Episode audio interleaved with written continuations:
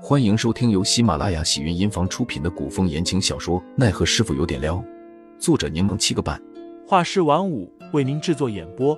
一场古言爱情、官场恩怨的大戏即将上演，欢迎订阅收听。第一百九十三章，我的人。杜潇潇缠着凌寒，凌寒将伞留给杜潇潇，一个人冒着风雪往街头而去。虽说杜潇潇做的有点不地道，但小师傅就是用来坑的，他和小师傅都已经习惯了。杜潇潇穿过一道暗巷，快速赶往春彩成衣铺。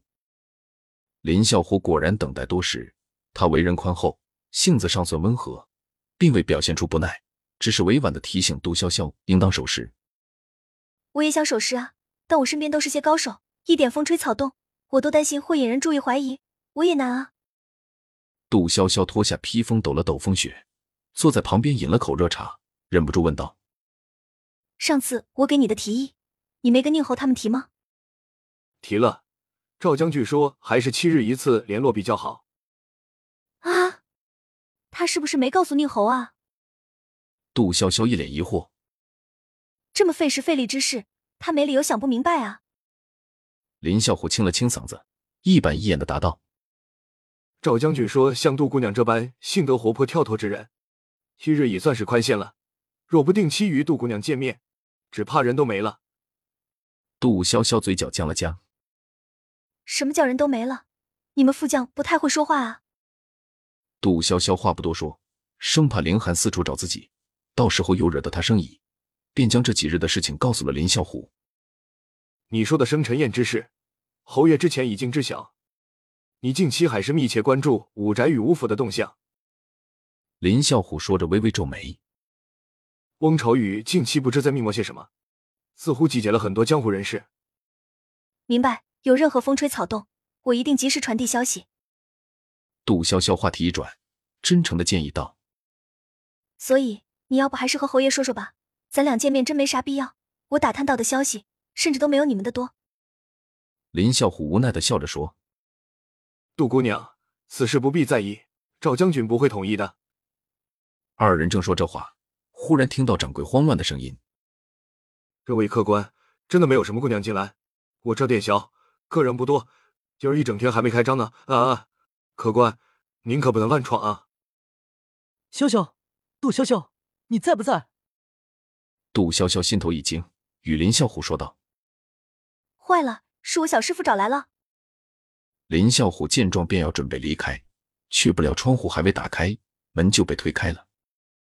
几人面面相觑，空气有一丝凝滞。凌寒打量着二人，质问道：“杜潇潇，他是何人？”他。杜潇潇看向林啸虎，林啸虎迅速接话道：“朋友，朋友。”凌寒轻笑。我怎么从未见过你？刚认识的，对，刚认识的。杜潇潇干笑着说：“刚巧在此处碰到，咱们就聊了两句。”在这里，孤男寡女单独相处。凌寒眸色一凛，身上萦绕着几帅黑气。杜潇潇讪讪的说道：“江湖中人不拘小节，我们就聊聊。”凌寒冷哼一声，将杜潇潇拉到身后。掌心凝聚出内力，凌寒，你干嘛啊？杜潇潇吓了一跳，不知凌寒为何会一反常态，不分青红皂白的突然就要出手。林啸虎显然也没想到此人二话不说就要动手，快速抽出腰间长刀。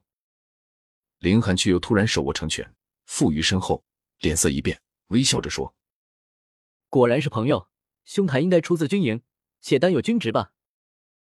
林啸虎警惕的看着凌寒，对方虽然看上去年轻，但气势威严，压迫感太强，绝对是个强大的对手。不如让我来猜猜看。凌寒上下打量着林啸虎，虽未着戎装，但出刀姿势、攻击步伐皆出自军营。我见你腰间还挂着一枚特制腰牌，应是百夫长，出自镇北军。林啸虎心中惊诧。下意识的捂住了腰后的挂牌，他看向杜潇潇，显然是在询问对方的底细。凌寒长刀指入，冷着脸质问道：“这位少将军，你在此密会我的人，是要做什么？局面十分紧张，杜潇潇生怕场面控制不住，忙道：“什么你的人？你这样说话容易让人误会。”凌寒却仿若未闻，继续追问道：“或者说，宁侯派你来接近我的人，是想要做什么？”听众老爷们，本集已播讲完毕，欢迎订阅专辑，投喂月票支持我，我们下集再见。